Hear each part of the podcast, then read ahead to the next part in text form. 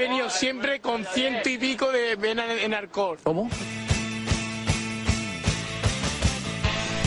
Aquí comienza En Tierra de Nadie. ¿Pero qué estás diciendo tú? Yo estoy dispuesto a levantarme y abandonar la mesa, porque yo he venido aquí a hablar de mi libro y no a hablar de lo que opine el personal, que me da lo mismo. Pues yo creo que me voy a sacar la chorra. Anda, mi madre, pues yo no sabía eso. Es demencial, es vergüenza ajena. El mundo a veces da señales de haberse vuelto loco. ¿Qué dice usted? Hemos triunfado, nada más, ¿sabes? Sin drogas, sin nada, ¿para qué? sí, sí, es verdad, es verdad. ¿Te ríes? No, no, no, no sé, no sé nada, no sé nada, no sé nada. A y después a putas. Hola amigos, eh, si estáis escuchando esto es que estáis dando una oportunidad a este par de locos que de manera periódica, cuando las circunstancias laborales lo permitan, estarán con vosotros y así lo tenéis a bien. Y bueno, ¿quiénes, quiénes somos? Pues eh, aquí junto a mí tengo a un viejo amigo interesado en un montón de, de temas variados, que es lo que vamos a tratar en, en este podcast durante lo que dure. Se llama Rubén Suárez. Hola Rubén, ¿cómo estás? Hola, muy buenas. Pues nada, aquí estamos intentando, no sé, a ver lo que sale, ¿no? No somos muy expertos en esta materia eh, de hacer programas de radio, entonces, bueno, que nos perdonéis al principio y a ver hasta dónde llegamos. Sí, no, y os habla José Fernández y que, aunque parece quedar claro que no soy un gran orador, intentará hacer de esto un programa lo más ameno posible y lo más entendible que se pueda. Eh, ¿Por qué se llama En Tierra de Nadie, Rubén? ¿Se te ocurre una explicación o, Hombre, tierra de... dejamos así? Estaríamos en tierra de nadie, tío, no sé. Pero ¿cómo haces esa pregunta de repente? Madre mía, si el nombre lo pusiste tú. No, no, creo que será porque nos vamos a centrar... No, eso lo cortas, ¿eh? Cabrón. Eh, supongo que será porque no nos vamos a centrar en un único tema, ¿no? Habrá hueco para, para todo, para cine, para el humor, para la participación con el público, si es que hay alguien que lo escuche. Eh, Intentaremos que haya- venga más gente, que participe más gente, más invitados. Este es el primer programa, el programa lanzadera. Y entonces, bueno, vamos a tratar así un par de temas por encima y a ver si conseguimos enganchar a más gente, que vengan más amigos, que participen, hacer algún coloquio sobre películas y, bueno, temas variados que puedan interesar a la gente. Sí, y sobre todo misterio también, habrá algo de misterio, eh, porque bueno, es un clásico de estos programas, es a lo mejor uno de los temas más recurridos a, a la hora de escuchar podcast y demás. Sí, bueno, intentaremos que haya algo de misterio. De hecho, hoy vamos a tratar un incidente y hablaremos después sobre él. Pero bueno, tampoco mucho. A ver si luego vamos a tener miedo por la noche a la hora de dormir o algo. Bueno, temas de misterio, pero bastante light. Vale, pues eh, yo creo que empezaremos con, con eso, con el, hoy con un tema de los más famosos, yo creo que de España, en cuanto a aviación, el caso Manises, que a pesar de haber ocurrido hace más de 35 años, eh, bueno, sigue dando mucho que hablar. Así que creo que es muy interesante, a lo mejor hay gente que no lo conoce y bueno, si os apuntáis, empezamos.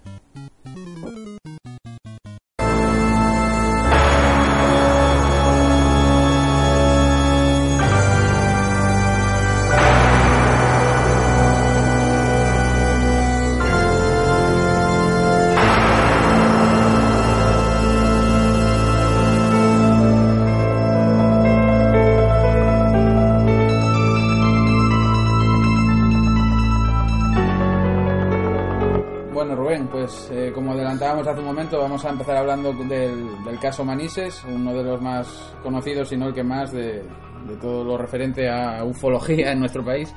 Eh, explícanos un poco lo que ocurrió.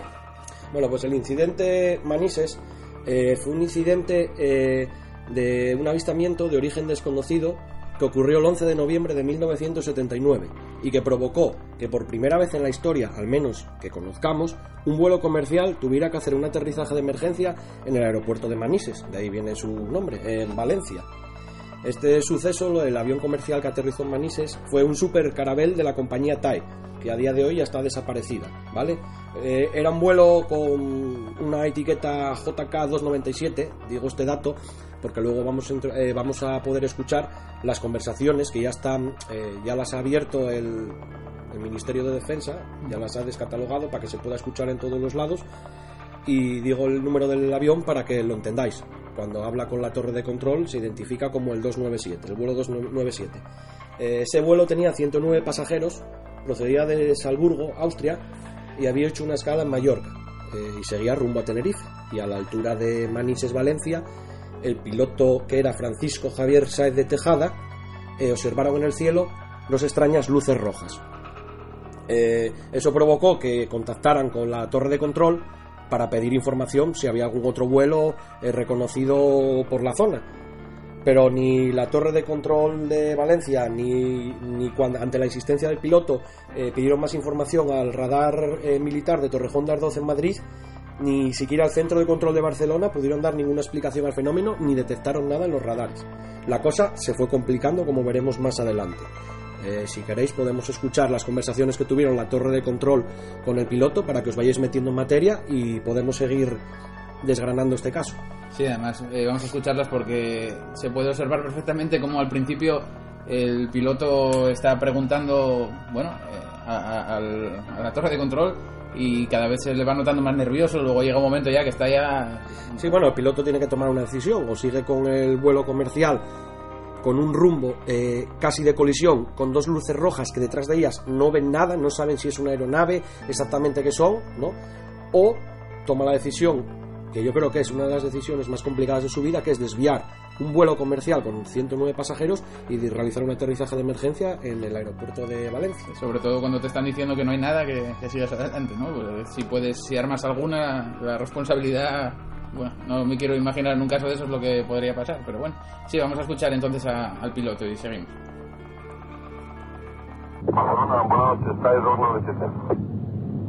3297, buenas noches. Respondo a Alfa 30361, autorizado ya me Alicante.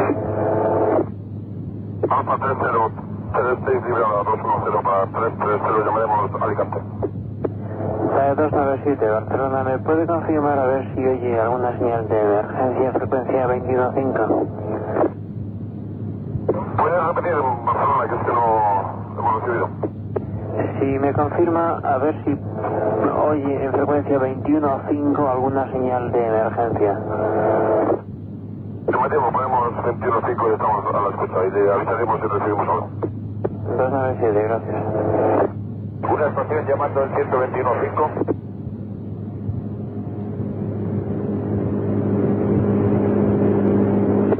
Afirmativo, alguna estación emitiendo el 121.5 al parecer en emergencia. ¿Me puede confirmar si la recibe?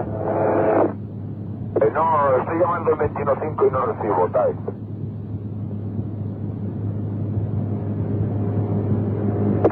Barcelona, Espantas, 836, buenas noches. 836, buenas noches. Respondo a 3043. Una estación llamando el 121.5 para TAE. 3043. 3043 respondiendo, Espantas 836 y durando 255 para 290.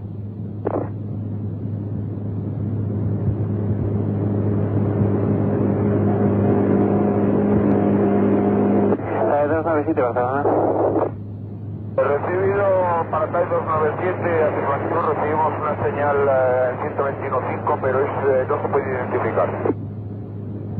TAE 297, recibido, gracias. Barcelona, good evening, Britannia 709 Bravo, approaching flight level 260, climbing to flight level 280.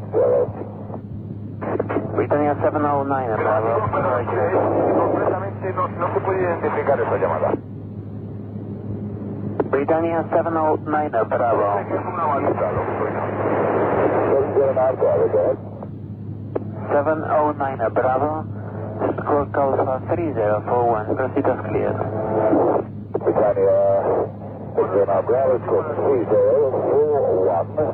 I'm proceeding uh, to, uh, requesting cruising level 350. 709, Roger. Maintain uh, 280, I'll call you back after a second. 709 Bravo, main level 280, I'm reaching. Santa 836, manteniendo 290. 836, recibido. Barcelona, Cairo 97. TAE 297, dígame. Confirmo que tenemos algún tráfico próximo a nosotros, a nuestra izquierda, aproximadamente unas 4 o 5 millas. 297, en negativo no hay tráfico notificado. Tenemos dos señales de luces rojas, como unas, ahora unas 3 millas a las 10 de nuestra posición. Aproximadamente a la misma altura. A las 10 de la posición, a unas 3 millas a la izquierda de su posición ahora. Afirmativo. TAE 297, recibido, gracias. Sí, sí, cuando pueda me informa usted sobre ese tráfico. Los 97 no tenemos información de ningún tráfico procediendo en esa ruta. Es usted el único que procede Ibiza-Alicante. Muchas gracias, es posible ese tráfico. Y TAE 297, ¿me confirma las luces están en el mar o están en el aire? ¿Me repite, por favor? El avión eh, es un tráfico y está aproximadamente a nuestra altura. Ahora estamos llegando nosotros 250. Este tráfico andará por entre 23 y 26. TAE 297, recibido, gracias. Barcelona, está 297. ¿Me confirma el tipo de avión que puede ser este tráfico? TAE 297, ¿me confirma si va en su misma dirección? Afirmativo, lo tenemos cada vez más cerca. Barcelona, está 297. Solamente puedo ver dos luces eh, rojas fijas, sin eh, flashing.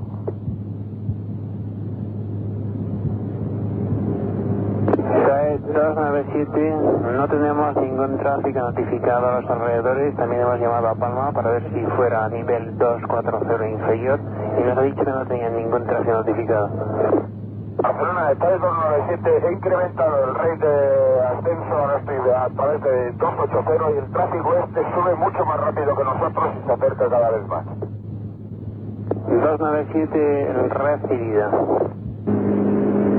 Britannian 709, Bravo reaching at level 350.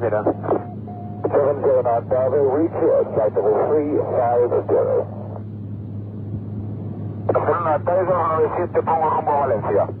TAE 297 recibida. 709 Bravo, leading flight level 280, flight level 350. 709 Bravo, Roger.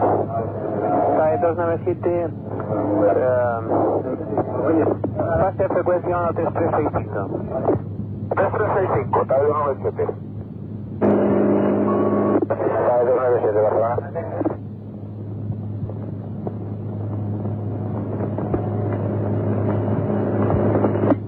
Está 297, Barcelona. Delante para acá 297. 297 desea que comuniquemos con algún interceptor de la defensa. Sí, ahora mismo estoy ahora 290, mantengo 290, me voy para Valencia, rumbo a Valencia. De acuerdo, ¿desea que llamemos a algún interceptor de la defensa?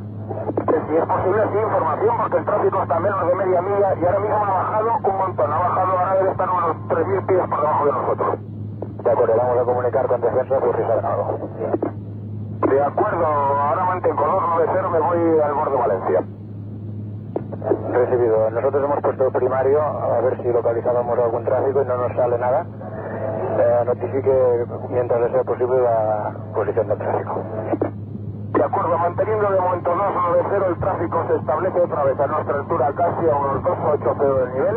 Está subiendo otra vez y lo tenemos a una media milla aproximadamente. De acuerdo. Rumbo Valencia ahora, TAE 297. Bueno, pues esa era la, la llamada eh, de, bueno, de Francisco Javier Sáenz a la torre de control para ver qué, qué pasaba.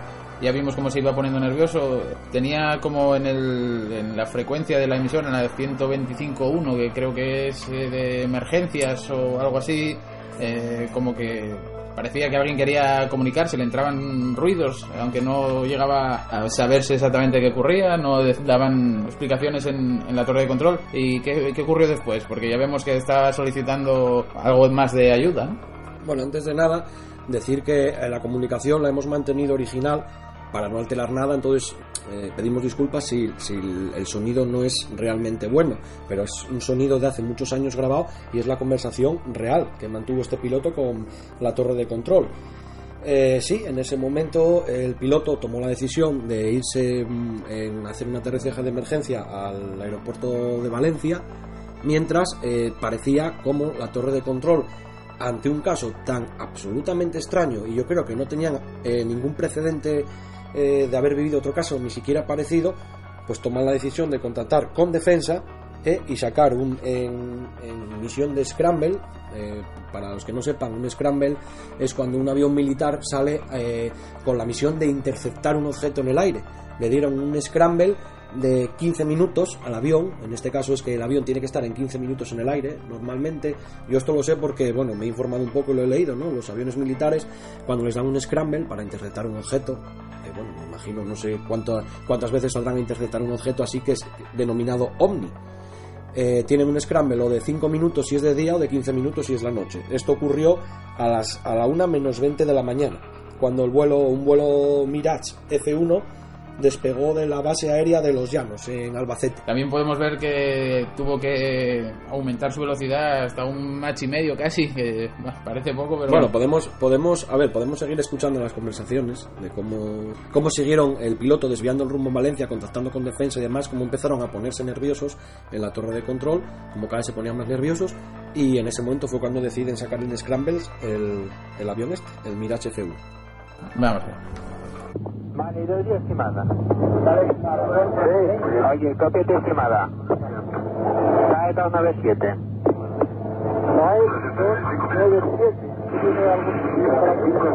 No, no tienes nada. Cópiate es una ficha amarilla que viene al... eh, exactamente, te voy a decir la posición exacta. Eh, está a 63 millas en el Royal 142 del port de Valencia y viene a tomar tierra porque le sigue un objeto no identificado y entonces pues ha preferido tomar tierra a continuar volando con este señor no. A Carabel de Palma a Eco Golf de Golf Charlie vale. Estima a los eh, en 8 minutos. Vale. ¿Para qué nivel lo quieres? Para- Empecé para 1.5-0. Vale. Inicialmente descienda a nivel 250. Ok, librando 290 a 250 con el tráfico a la vista, lo estoy dejando, lo estoy rebasando ahora, está a menos de media mil. Bueno, pues ya tenemos el, el caza militar este en el aire. Eh, ¿Qué fue lo que lo, primero que vio eh, su piloto? Bueno, a ver, el, piloto del caza, un Mirage F1, eh, se llamaba Fernando Cam- Cámara y era un capitán del ejército del aire. Es decir, lo que haya ocurrido con esta persona, que luego creo que tenemos por ahí unas entrevistas que ha hecho, que las oiremos, eh, vamos a suponer que es una persona que está entrenada, ha pasado test psicotécnicos, está de hacer muchas misiones en este sentido y entonces lo que él nos cuenta, nos dice, vamos a darle una especie de credibilidad. No es como cualquier persona que llegue y llame a la radio diciendo, oye, que he visto tal, bueno, que no sabemos ni quién es, ni si está en facultades mentales normales. Sí, de hecho, tanto él como el, el piloto del vuelo comercial tenían varios miles de horas de vuelo acumuladas ya. Y bueno, eh, que decidan hablar de estos temas, pues eh, tiene que ser por algo, ¿no? Se Porque enfrentaron a una, a una situación eh, límite y yo creo que nunca la habían vivido y nunca la han vuelto a vivir.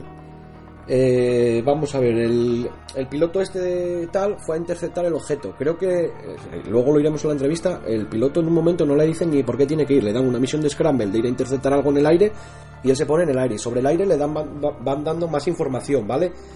El piloto eh, llega, llega a encontrarse con las dos luces rojas y a medida que aumenta la velocidad las luces rojas se sitúan delante de él y van como aumentando la velocidad. Es decir, como si estuvieran jugando con el piloto, lo mismo que habían jugado hace unos minutos con el vuelo comercial.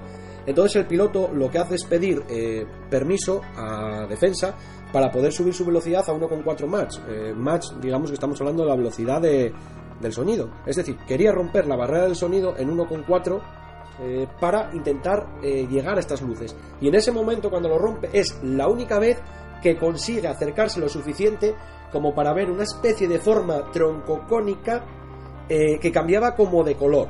Pero vamos, le duró muy pocos segundo- segundos y enseguida eh, esa, zona, esa forma desapareció de su vista hasta volver a convertirse en dos luces rojas eh, que antes, como hemos oído al piloto, no eran flashing, eran luces rojas fijas, que llegaron hasta eh, las luces.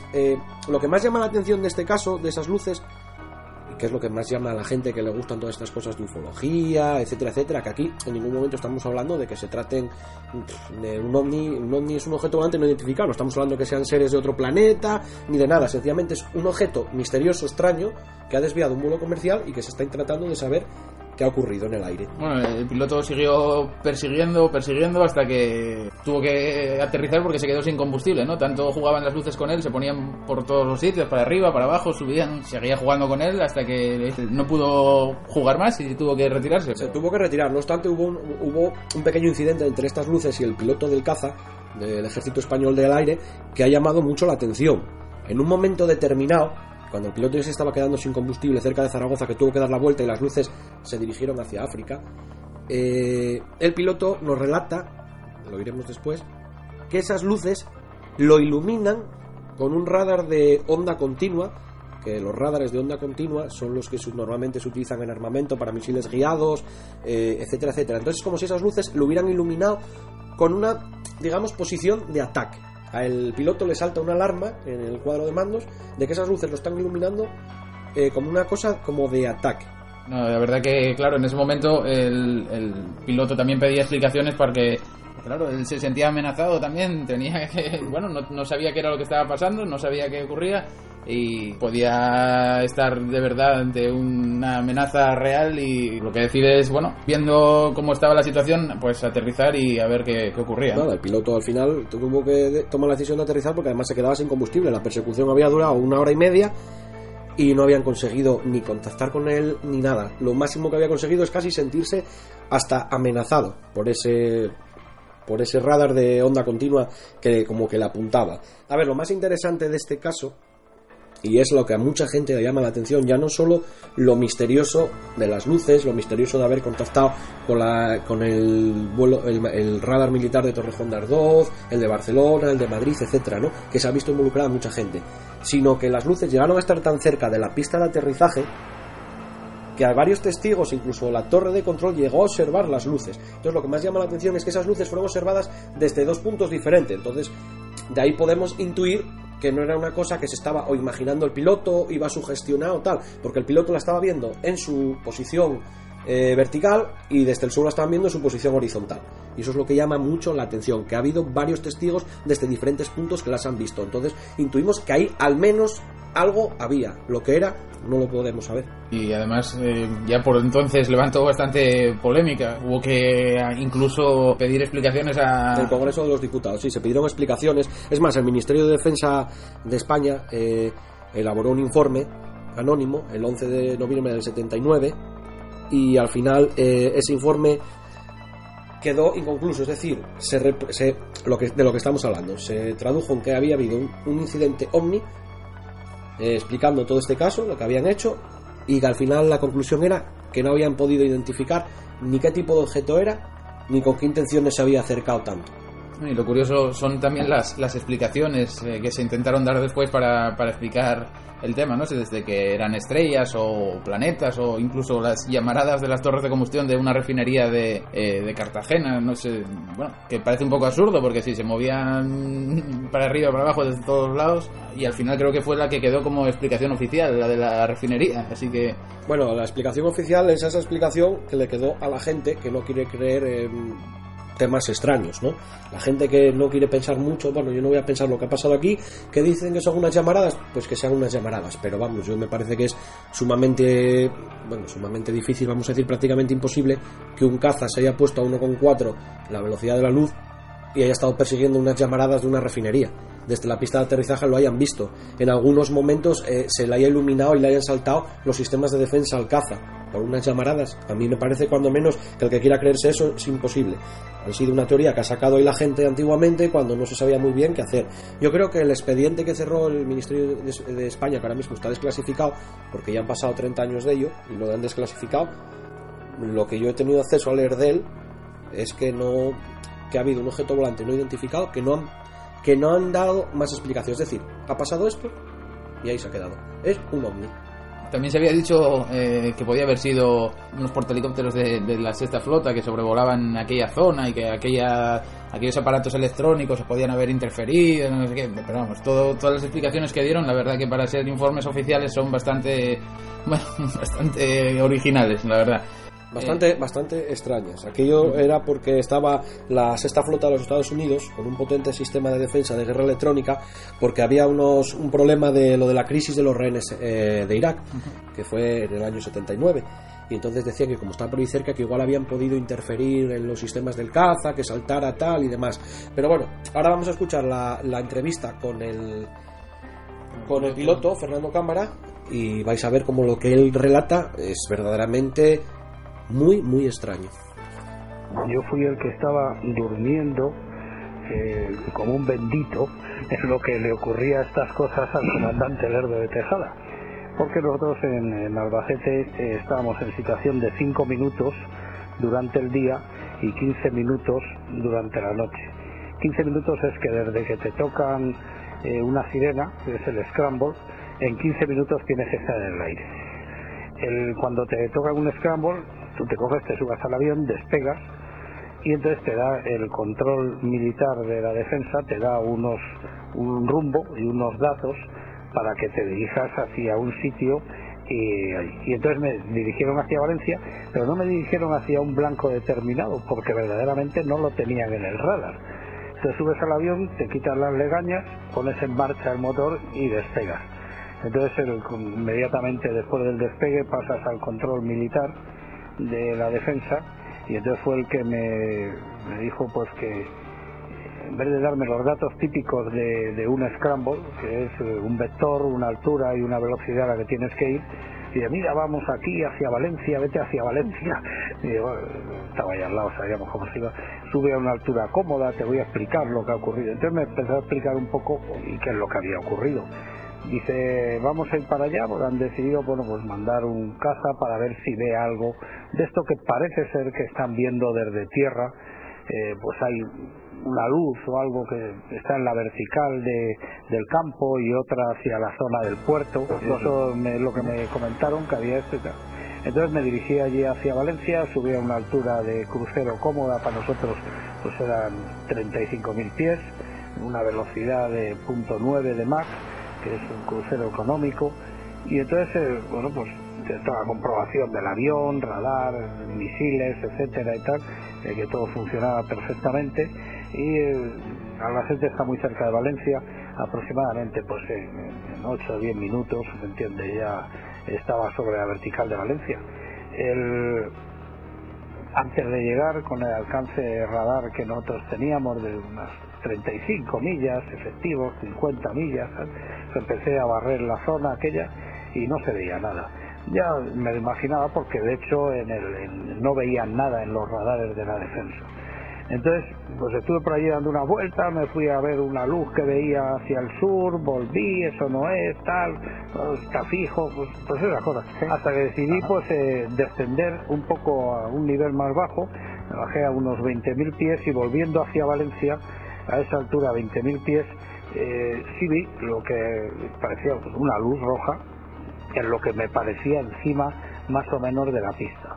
Una luz roja fija, principio de momento rara tal, y eh, acercándome tal. entonces se lo comenté y dice pues sí sí eso es lo que están viendo una luz roja y tal no era dos veces y media la velocidad del sonido seguía a la misma velocidad punto nueve toda vez que, que para pasar la velocidad del sonido pues hay que reunir unas condiciones especiales para no eh, provocar el ban que no afecte a la población. O sea ahí llegué hacia donde digamos hacia Valencia y claro, es que se tarda más en contar de lo que es.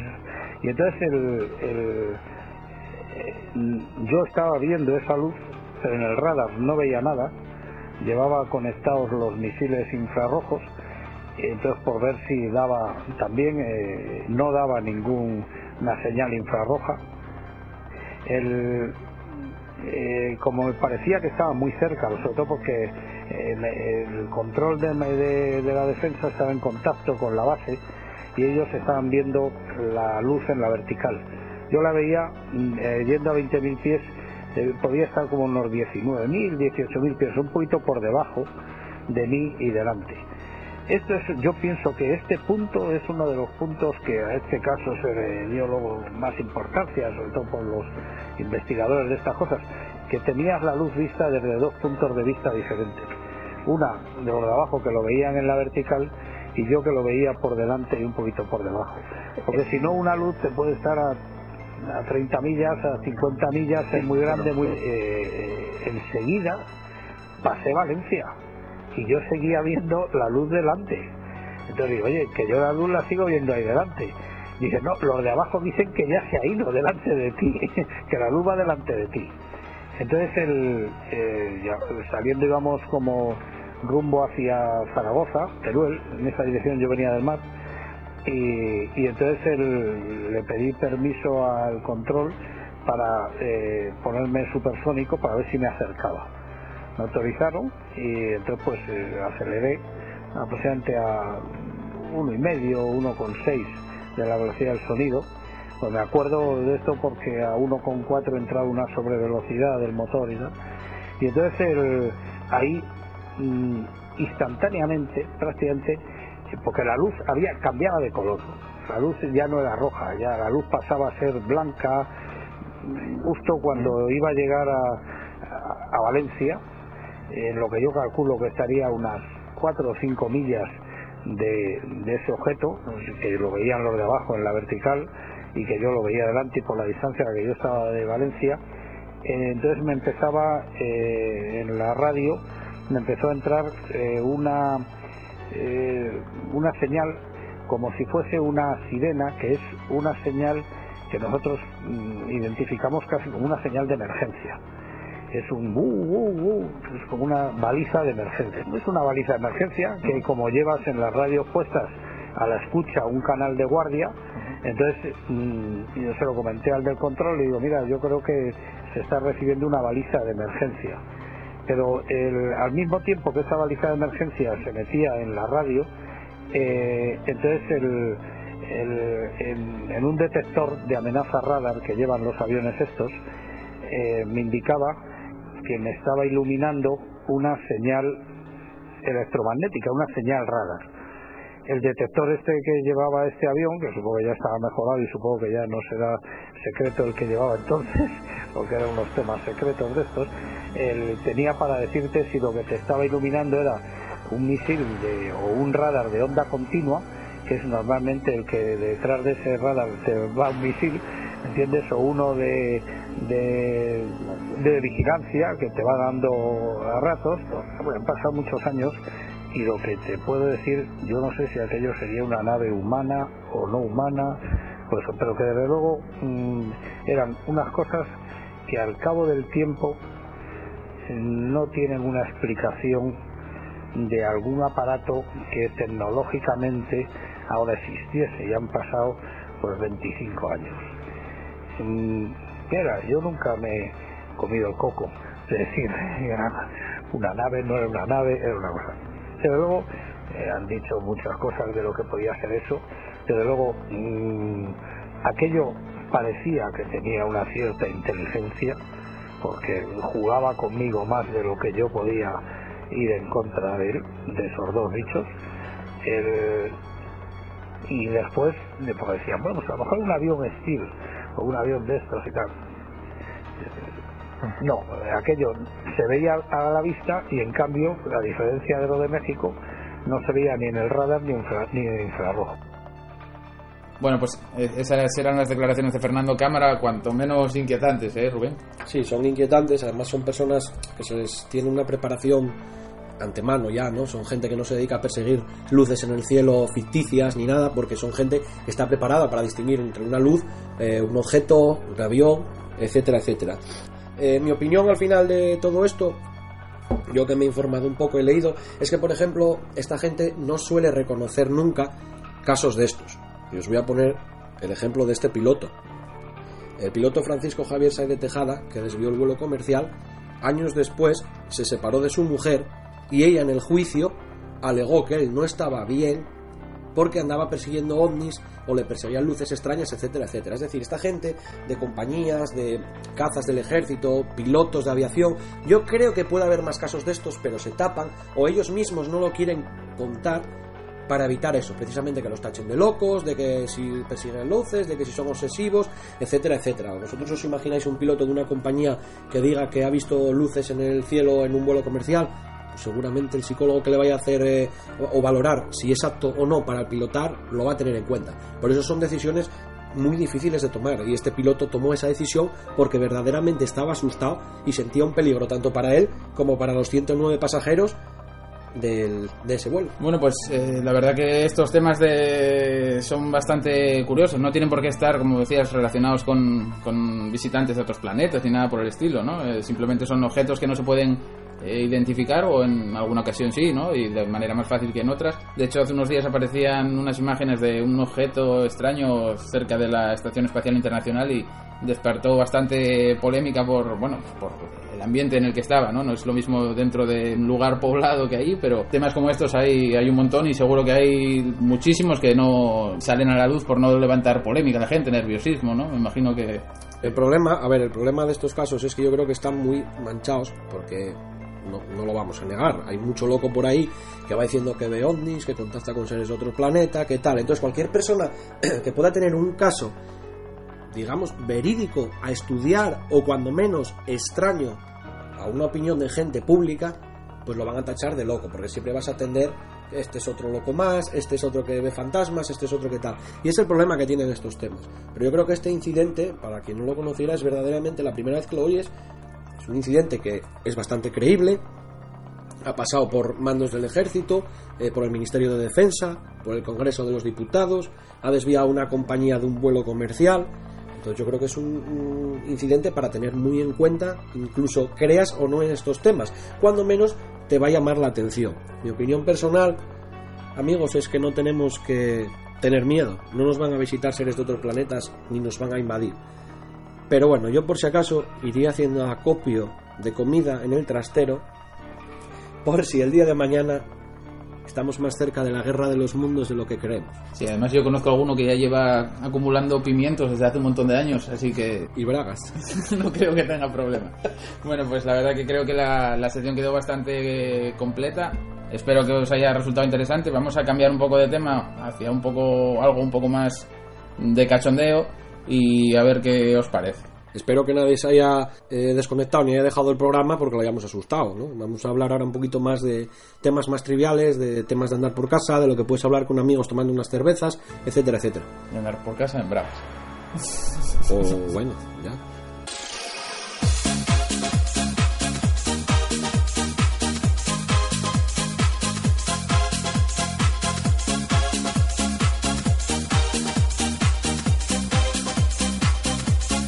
Bueno amigos, y ahora ya vamos a dejar de perseguir eh, luces rojas en el cielo, vamos a pasar a temas más mundanos, temas más de hoy en día, y hoy lo que se nos había ocurrido hablar, eh, a ver a vosotros qué os parece, es cosas que tú eh, haces a los 20 o hacías a los 20 años que ya no harías a los 30, ¿no?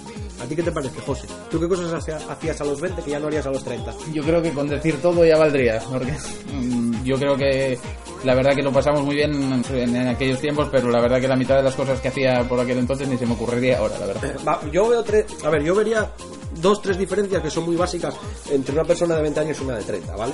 Una de 20 años está empezando la vida, no tiene mucha experiencia en la vida todavía, una de 30, sin ser una persona muy experta, ya digamos que está entrando en una edad donde va a encauzar el resto de su vida.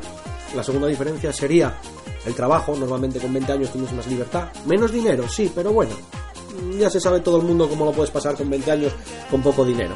¿eh? Compras bebida más barata o haces cosas más baratas o cada uno lo que se le ocurra. Todo mucho más barato con menos dinero porque tienes más tiempo libre, que con 30 sueles tener un trabajo y menos tiempo libre. Y tercero, y para mí lo más importante suelen ser los hijos, ¿no? Con 20 años muy poca gente tiene un hijo y con 30 años mucha más gente o bastante más gente tiene ya hijos.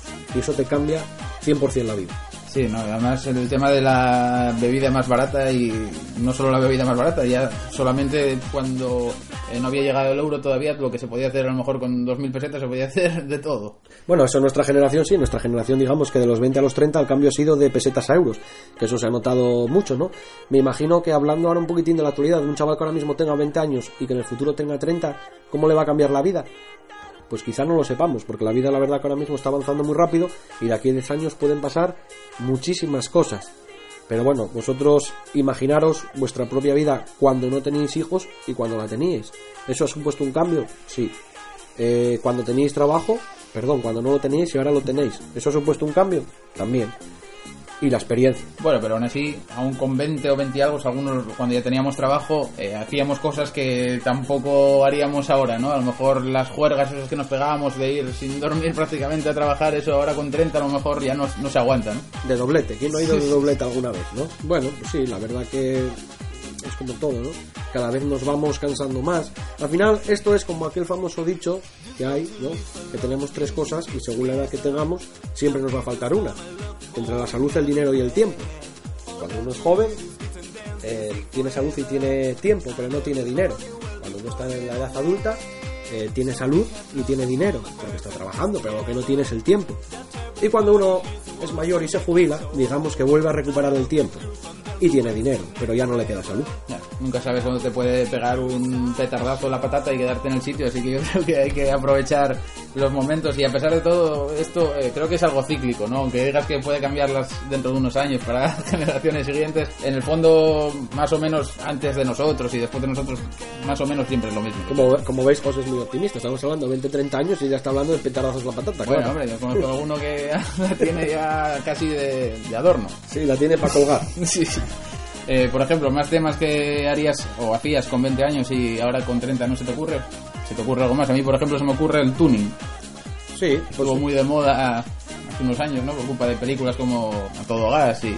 Sí, sí, la verdad que en nuestra época, cuando nosotros teníamos 20 años, pues nos gustaba alguna vez tunear el coche y veíamos a mucha gente, oías muchas más concentraciones de tuning, oías muchas más quedadas de tuning, la gente... Bueno, solo hay que ver que tú entras en una tienda de... Por ponerte un ejemplo, Uber o alguna de estas que venden recambios para coches, eh, hace unos años casi todas tenían secciones para tuning y hoy en día ninguna tienda las tiene. Bueno, eso también tiene que ver con que se endureció un poco más la, la normativa para hacer modificaciones a los coches y demás, pero casi creo que ha sido algo bueno porque se veían verdaderos engendros. Y yo soy el primero porque tiene que decir que tenía una lámpara humana de coche, bueno, una lámpara humana, vamos, una lámpara vergonzosa que, claro, ahora con esta edad no se me ocurriría ni, ni tocarla si la veo por la calle. Claro, esto, esto, a ver, esto al final lleva al mismo tema de siempre. Esto es una conspiración del gobierno, ¿no? Que han visto un filón y quieren sacar impuestos del tuning y han endurecido todo para que la gente pague. ¿Y qué ha hecho la gente? Pues ahora no pago. No, no, no me pongo tuning y ya está. Y que han subido los tatuajes. La gente se tatúa el cuerpo. Mira, que esa sería otra de las cosas que se me acaba de ocurrir a mí que no haría con 30 años. Con 20, a lo mejor eres más loco, estás más tal, te pones piercing, te pones tatuajes, eh, vistes de una forma más estrambótica, más estrafalaria, no tienes problemas en ponerte un peinado, en ponerte una camiseta, en ponerte una determinada ropa, que con 30, Sí, hombre, porque- puedes ir a la moda también. Piercings y pendientes tuviste tú, ¿no? Sí, sí, tuve piercing y pendientes, ahora no tengo ninguno, sí, sí. Y pelo teñido también, que ahora me estoy acordando que yo teñido. también lo tuve y hasta de azul. Pelo teñido, pelo largo, eh, de- a, a ver, yo veo fotos mías de hace años y digo, ostras, ¿cómo me atreví a salir así a la calle, no? Con ese pelo, esos piercing, esa ropa ancha, estrecha, que si los pantalones para abajo, que si para arriba, que si sudaderas, no sé cómo de Iron Maiden, tal. Hoy en día, pues bueno, hombre, salvo que seas así un poco especial, o digamos de los denominados estos que les gustan músicas y tal, o, o tribus urbanas o tal, no su- sueles vestir más bien normal, ¿no? Sí, o, nos parece a nosotros. Yo la verdad que con el tema de ropa tengo que reconocer que seguía alguna moda, estilo Bisbal y demás. Eh, me arrepiento bastante de haber hecho así el ridículo también, es cierto. Seguías, seguías, seguías modas, bueno, y bailabas y demás. Bueno, bailar, lo de bailar es un decir, ¿no? Pero bueno. Bailar tipo Bisbal, me refiero. Ah, bueno, ¿no? claro, que no Dando hizo- volteretas y tal, es otra cosa, ¿no? Antes entrábamos en los bares, igual que si fuéramos monos, ahora entramos pues más... Como personas, sí. Bueno, O- o- o- como simios, que son, son más grandes, no saltan tanto. Sí, directamente frecuentamos bares más tranquilos también, que eso antes pues ni nos lo pensábamos. Pero bueno, eh, en el tema de las modas, si te pones a mirar ahora a los chavales de ahora, pues lo mismo. Y dices, tu madre mía, vaya pintas que lleva este con los pantalones, que va a tener que llamar a la policía para que, les hagan... No, incluso, a ver, es que incluso tus sitios para parar a eso. Antes tú parabas en bares donde paraba gente muy joven, muy tal, y lo único que se hacía era consumir alcohol, cachis, alcohol barato, malo, colonia, como decíamos nosotros, lo que es que prácticamente te bebes colonia y bebías lo mismo. Y tú ahora pues te gusta más salir a cenar, o ir al cine, o eh, que te quieres tomar una copichuela, pero a lo mejor vas más a una terraza así donde te sirven un cóctel, etcétera, etcétera. Son diferentes formas de salir, de ver la vida. Que yo me imagino que lo mismo que ahora hablamos aquí de los 20 a los 30, tú imagínate de los 30 a los 40, pues me imagino que habrá otro cambio y iremos escalonando cosas en, en la vida, vamos. Sí, si escucha alguien el programa este durante 10 años, que me imagino que sí, serán 200 o 300 mil personas, solo seguiremos y haremos el, el, el del 20 a los 30. Bueno, hoy de momento estamos en el programa 1. cuando eh, lleguemos a los 100 ya hacemos un especial. Sí, a los 100 ya nos ah, Cuando lleguemos a los 100, si eso eh, decimos qué diferencia va a haber entre los 80 y los 90 años, porque más o menos será lo que tardemos Sí. en grabarlos. O en editar esto también, porque conociendo la velocidad. Eh, dices lo de los bares esos que había antes, a lo mejor ahora hay menos eh, sitios, o no los conocemos, ¿no? Para la gente joven reunirse, a hacer, a beber esas marranadas que veíamos antes. Eso podía ser otro tema para otro día, los bares que había antes o lo- Sí. las cosas que bebíamos antes. Sí, sí, a, a ver, ahí me gustaría que viniera más gente, ¿no? Amigos nuestros o tal, para que pudieran intervenir y demás, y poder entablar una conversación mejor. Lo que pasa es que me ha llamado un poco la atención, José, lo que me has dicho de que editar esto, yo pensé que esto era en directo. ¿No lo vas a sacar en directo? Esto en directo, hombre, pero hay que meter algún sonidillo de... Ah, vale, yo es que estaba súper nervioso, pensaba que era en directo, no me atrevía casi ni a hablar y ahora va a estar editado. Si lo sé, uf, no, No, tengo no. ningún problema. Hay trampa en todo, hasta en los anuncios, así que nada. Eh, una cosa que no pasa nunca de moda es el karaoke, ¿no? Bueno, el karaoke, mm, sí, lo que pasa es que el karaoke, yo tengo ido a algún karaoke y la verdad que es un sitio muy extraño. Muy extraño porque ves gente de todas las edades, de todos los tamaños, pero suelen ser gente muy rara. O sea, son gente, no sé, algunos se creen cantantes, otros no, pero parejas o tal, pero yo creo que es una especie de gente, no sé cómo decirte, un poco una tribu. O sea, yo, por ejemplo, puedo ir un día al karaoke, pero voy un día, no voy todos los días, pero hay gente que para todos los fines de semana ahí. Y yo creo que esa gente bueno, la actividad más rara, a ver si nos va a ir alguien que vaya a karaoke y nos diga, oye, ¿por qué somos raros? Pero bueno, yo lo que yo veo es eso, es un poco, es un poco más caro la bebida, todo, pero bueno, otro tipo de divertimento, ¿no? Otro ambiente. Hay gente que le gusta levantarse a las 5 de la mañana, ir a pescar y estar nueve horas ahí con una caña. Nosotros nos gustan cantar y otros, pues, salir a correr. Sí. Eh, bueno, pues a lo mejor un, un especial de karaoke también venía bien un, un día de estos. Bueno, no sé, ¿se te ocurre alguna cosa más o lo dejamos así para que la gente vaya... Nada, que reflexionéis sobre vuestra vida, los que tenéis 20 años, nosotros ya hemos pasado por esa edad, yo no digo nada, habrá que disfrutarla también con cabeza, como todos, nosotros la disfrutamos sin cabeza, pero bueno, eran otros tiempos, entonces la gente pues nada. Tuvimos la suerte de que no estaba todavía tan implantado el tema de las fotos y de las redes sociales y que parecía... pues, Sí, pues sí, porque yo creo que alguno ahora mismo estaría ya O en la cárcel o vamos... o, o extraditado para otro país, Sí, o- sí. pero bueno. Bueno, la cosa ha sido eso. eh, yo creo que más o menos es un bueno, pequeño arranque. Vamos a tocar un poco de refilón una sección diferente para hablar de algún estreno de alguna película y ya os dejamos descansar. Y si llegasteis hasta aquí ya tiene valor. Si llegasteis hasta aquí, eh, os encomendamos a que escuchéis el segundo programa. Porque si con este os habéis reído, os habéis llevado a manos a la cabeza, habéis dicho, madre mía, pero ¿qué es esto? Con el siguiente procuraremos mejorar y haceroslo pasar mejor. Y traeremos seguro a algún invitado que, que va a aportar bastante.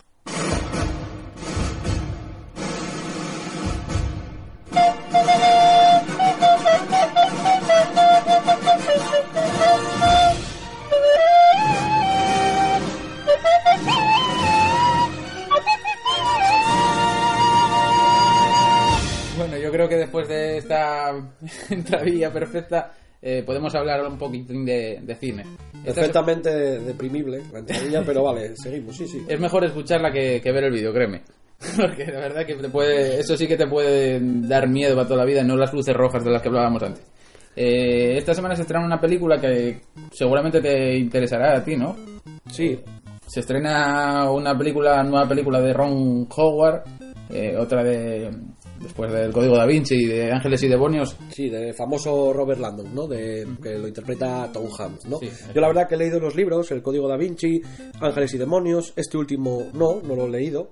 Y son libros que me han interesado, me han enganchado. No son, voy a decir, no son para mí ni los mejores que yo he leído, ni los, ni los tengo en los primeros puestos, pero sí me parecen interesantes para leerlos y para ver las películas. Sí, bueno, la verdad que el Código da Vinci, mm, bueno, levantó muchísimo más revuelo que, que la segunda película, también de manera merecida, y esta tercera, pues no sé, parece que llega un poco así a destiempo y un poco, no sé, a ver, a ver lo que pasa. Ahora va a enfrentarse a, a una serie de pistas de nuevo, Robert Landon, eh, que dejó el mismísimo Dante, así que bueno, veremos una película eh, de esas que hay que tener también fe para, para ver. Es yo creo que los tiran, les tiran. Cuando sale un personaje así, eh, Código da Vinci, que tuvo mucha aceptación, pues empiezan a hacer películas, estirar, estirar, estirar.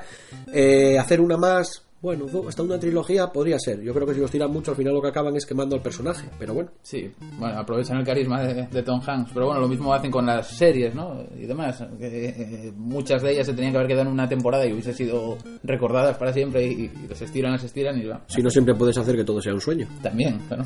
Y puedes estirar temporadas todo lo que quieras. O que estén muertos los personajes o... sí. También. O, o, o no- o de, o me quede en blanco. Sí, no, no, no más. Dentro de poco también queda un mes para el Festival de Cine de Gijón de este año. Eh, ¿Vas a ir?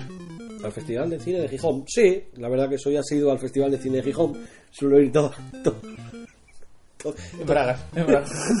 Esto lo cortamos.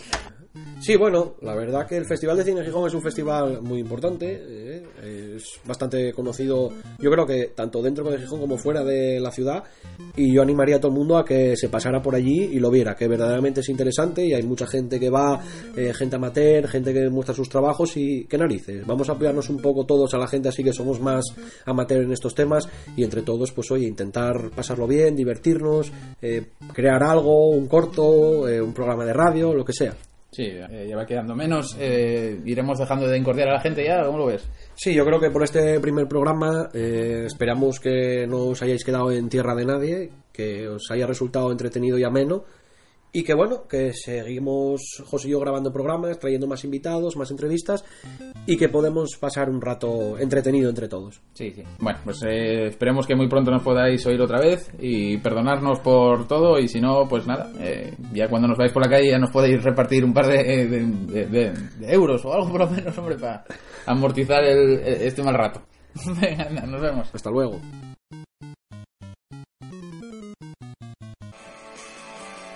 Na, na, na, na, na, na, na, na, na. Wow, yeah. Ten, ten.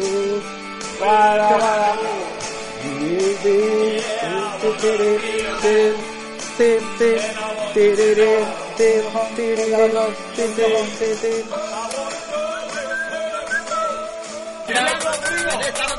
derecho, callarse ya. Es verdad, pero sí Candela. Reverendo, candela la que quiera. Lo pero van a cubrir luego los compases de los... Ya está bien de hacer gilipollas. Perdona.